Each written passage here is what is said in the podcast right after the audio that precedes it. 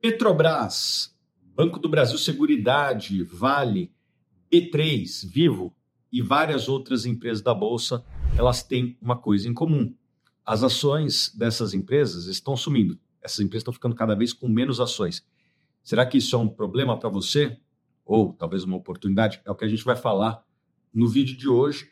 Mas antes, já gostaria de fazer aquele convite para você se inscrever no canal. Bom, vamos explicar aqui o que está acontecendo, né, João? Para quem não conhece, o João Daron, nosso analista aqui na Sum.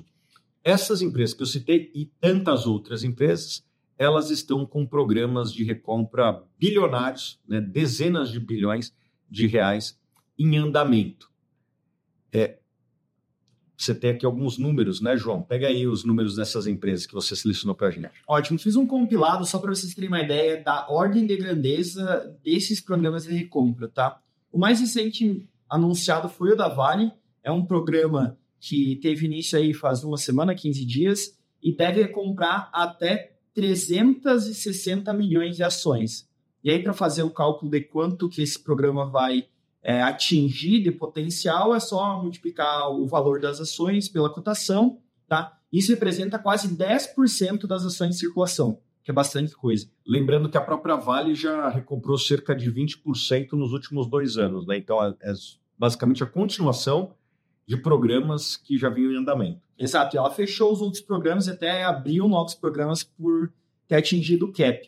Outra grande empresa do Brasil, que grande parte das pessoas é, tem interesse é a Petrobras. Também anunciou um programa de 157 milhões de ações. Não era comum para a Petrobras, ela costumava só pagar dividendo, agora é, começa a recomprar também. 3,5% do float. Vivo, uma empresa com tamanho um pouquinho menor, também já anunciou um programa de recompra de, meio bilhão, é o cap deles, 500 milhões de reais, que visa recomprar aí até 40 milhões de ações, 10% do float. BB Seguridade, 64 milhões de ações podem ser compradas. Esse programa vai até 2025. Né? E se você fecha antes, você acaba por é, poder abrir um novo programa, etc. E por fim, B3, ela anunciou um programa de recompra aí, é, de no máximo 250 milhões de ações, o que daria 4,3% do float. E até o momento no ano, ela já recomprou 135 milhões. Né? Ou seja, ela retornou ao seu acionista algo como 1,6 bilhão de reais, que daria uns 2% de yield nesse ano. O que é um programa de recompras? Um programa de recompras é quando a empresa, né, uma empresa faz como a gente, né, você quer comprar ações da Petrobras, você vai lá, abre seu home broker e, e bota a sua ordem de Petrobras. Imagino que poucos aí têm ordens de alguns bilhões de reais. É isso que a empresa faz. Ela abre o home broker dela e ao invés de você estar tá recomprando, ela está recomprando as próprias ações da empresa. Né? Então, sai o caixa da empresa e entra no balanço da empresa é, ações na tesouraria. Em geral, quase sempre, as empresas brasileiras vão lá com o tempo e cancelam essas ações, fazem essas ações sumirem. Então, vamos supor que uma empresa tenha 100 ações e ela recompre 10 dessas 100 ações. Depois de um ano, ela cancela essas 10 ações e sobram 90. Dado um lucro que ela teria, vamos supor, de 100 milhões, agora não precisa dividir em 100, você divide em 90. Em teoria, o lucro por ação, tudo mais constante, ele aumenta. Ou seja, se você não vendeu as suas ações, se você ficou parado, a sua participação na empresa aumentou. Eu já vi empresas nos Estados Unidos que recompraram até 90% das suas ações. Ou seja, se você tinha, por exemplo, 1% da empresa, quando a empresa recompra 90%, esse são 1% passa a ser 10%, né, de tão intenso que foi o programa de recompras. E é isso que as empresas é, estão fazendo. Eu vejo muitos investidores que analisam o dividend yield, bacana, é um começo de uma análise, mas eu acho que deveria ser considerado também o, o programa de recompras na sua análise. Quer falar um pouquinho do porquê, João? Claro, basicamente, quando a gente pega é, e considera o retorno, a gente tem algumas componentes do retorno, três principais, né? A gente tem a componente de expansão, compressão de múltiplos, a gente tem a componente do crescimento, se a empresa cresce, você tem um retorno relacionado a isso, e você tem a componente do retorno relacionado à distribuição do capital. E a distribuição pode ser ou por recompra ou distribuindo realmente o dinheiro. A recompra, para simplificar para vocês, nada mais é do que a empresa, se ela distribuísse o dinheiro para vocês vocês recomprassem ações dela. No final do dia, vocês têm uma participação maior dentro daquele bolo, o seu lucro por ação aumenta, porque o número de ações diminui, e você se torna cada vez mais sócio dessa empresa. Então, aquela parcela deveria valer mais. Ótimo. Então, é, a, o programa de recompras é, é uma forma que as empresas têm de retornar capital. Eu até digo que ela é um dividendo que você recebe e compulsoriamente é, investe nas ações. É como se você recebesse um dividendo da Petrobras e automaticamente recomprasse ações da Petrobras. Tem mais ou menos o mesmo efeito sobre o seu patrimônio investidor, porque se você não vende e tem menos ações, é, você vai ter uma participação maior. Se você recebe dividendo e recompra, você também vai ter uma participação maior. Então, é quase como se fosse isso. É, o, o programa de recompras é quase como se você estivesse recebendo dividendo da empresa, pegasse dinheiro e recomprasse ações. A sua participação vai aumentar. Se você investe em uma empresa que tem programa de recompras e não está vendendo, o efeito é praticamente o mesmo. A sua participação na empresa também vai aumentar. E eu acho que isso pode ser um trigger de curto prazo ou médio prazo para valorização das empresas brasileiras. Pode ser um gatilho silencioso aí para as empresas brasileiras. Por quê? Porque o preço ele é consequência de duas coisas, né? Oferta e demanda. E o programa de recompras, ele magicamente ele opera nessas duas frentes. Quando a empresa lá entra comprando, significa mais demanda para aquele papel, né? É um, é um comprador, e não é pouco, né? O João falou aí, os números são dezenas de bilhões de reais que as empresas estão colocando no mercado de capitais nas suas respectivas ações. Então, aumenta-se a demanda.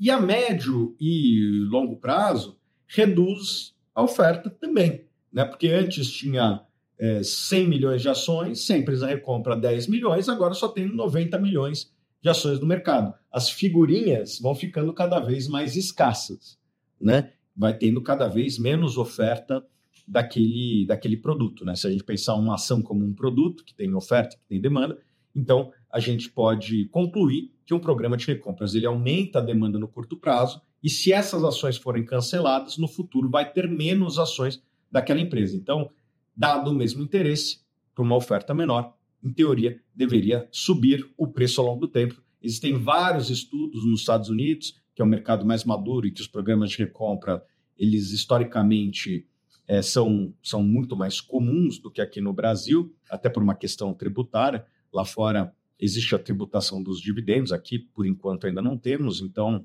lá fora as empresas têm um estímulo ou incentivos a fazerem programas de recompras. Existem vários estudos que empresas que recompram ações ao longo do tempo têm uma performance das suas ações melhores que a média. Então, eu acho que isso aí pode ser um trigger de curto prazo, um gatilho de curto prazo para o mercado, sobretudo para essas empresas que estão em programas de recompras. Não são todas, mas também não são poucas empresas aí, principalmente na hora que a gente pondera pelo tamanho delas, né? Então, só, só essas empresas aqui que a gente mapeou, Banco do Brasil, é, Banco do Brasil Seguridade, B3, Vivo, Vale, Petro, de cabeça aqui deve ser uns 35% do, do Ibovespa, né? E tem outras empresas aí de menor porte que também estão com programas de recompras em aberto. Então, eu, eu acho que eu nunca vi na minha carreira um percentual tão grande das empresas brasileiras com programa de recompra em aberto.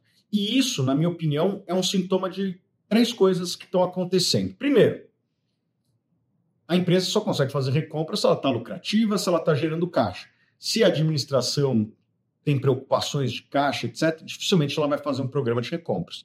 Né? Recompra é geralmente a última coisa que uma empresa faz quando tem caixa. Né? Primeiro você paga suas dívidas, primeiro você faz seus investimentos, segundo você faz seus investimentos. Né? As empresas têm que ter um fluxo de caixa ali para suas, operações no dia a dia, e geralmente a recompra é a última coisa que a empresa faz. Se a empresa está recomprando ações, é porque ela está gerando caixa em geral, e o caso dessas empresas são empresas que geram bastante caixa, e por isso podem fazer programas de recompras. Então, esse é o primeiro fator, né? Geração de caixa. Segundo, geralmente são empresas que têm balanço sólido, né? Uma empresa dificilmente vai fazer recompras se ela está com problemas é, de balanço. A gente não vê recompra da é, lojas americanas ou da Light. São empresas que estão tendo que talvez levantar capital, talvez emitir novas ações e não recomprar ações, né, dada, dado os sintomas ali que elas têm de falta de caixa. Então, esse é o segundo ponto. Geralmente só faz recompra as empresas que têm um balanço muito saudável, como é o caso dessas empresas que a gente citou aqui. E terceiro, em geral, o programa de recompras ele é feito quando o preço na tela, né, o preço no seu home broker está barato. Para uma empresa ter um programa de recompras, esse programa precisa ser aprovado no conselho de administração da empresa, que é um colegiado, que é escolhido pelos acionistas dessas empresas, né? E uh, os acionistas e este colegiado geralmente têm uma noção de quanto vale ou quanto deveria valer a sua empresa. E isso só abre um programa quando o preço de tela está barato. Então, isso é um indicador a mais, não é uma garantia, mas é um indicador a mais de que as próprias empresas estão vendo as suas ações muito baratas. Certo, João? Certo. Só queria adicionar alguns pontos que eu acho interessante também comentar, que a gente falou das grandes, mas existem várias small caps que estão também com programas de compra bastante agressivos. É, acho que também existe uma boa oportunidade lá. Você lembra de alguma?